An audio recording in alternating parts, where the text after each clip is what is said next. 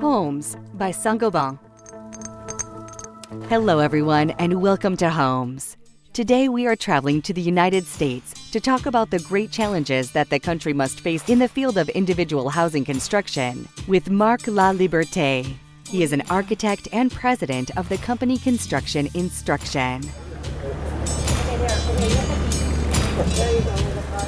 Primary front, of course, we have a serious uh, housing crisis in terms of affordability. The cost of housing in the U.S. has is skyrocketed, and um, as it has in many other parts of the world, um, the cost of housing here by city and by region have gone up substantially. The cost of um, construction has gone up substantially. The cost of building materials is up both in uh, lumber materials and in hard goods like uh, appliances and so on.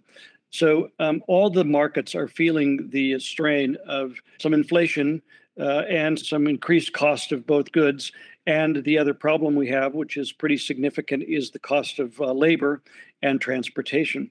So, with all of those coming together, it's creating a fairly significant challenge for us uh, to see all of those together, making this marketplace um, a bit of a struggle.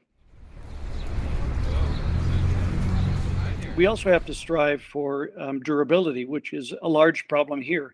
I think other parts of the world have done a better job of managing water and, and issues that um, plague building durability. And that's being improved by improved flashing, imp- improved weather barriers, and a, a closer attention to details as we watch material and labor shortages continually plague with very little um, relief in sight, I think we will probably see smaller houses. I think we might lean towards more uh, factory crafted houses where they are built in factories and, and delivered to sites. And I think that they, of course, will include the features of efficiency, durability, and health, um, as well as just trying to maintain a state of um, aesthetics and sustainability.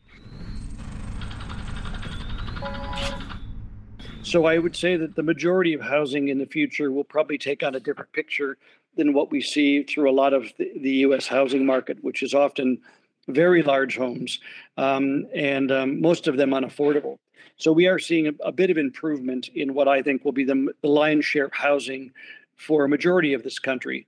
Will be um, better performance at a better size, constructed more economically through the potential for factory crafting and building uh, more efficiently.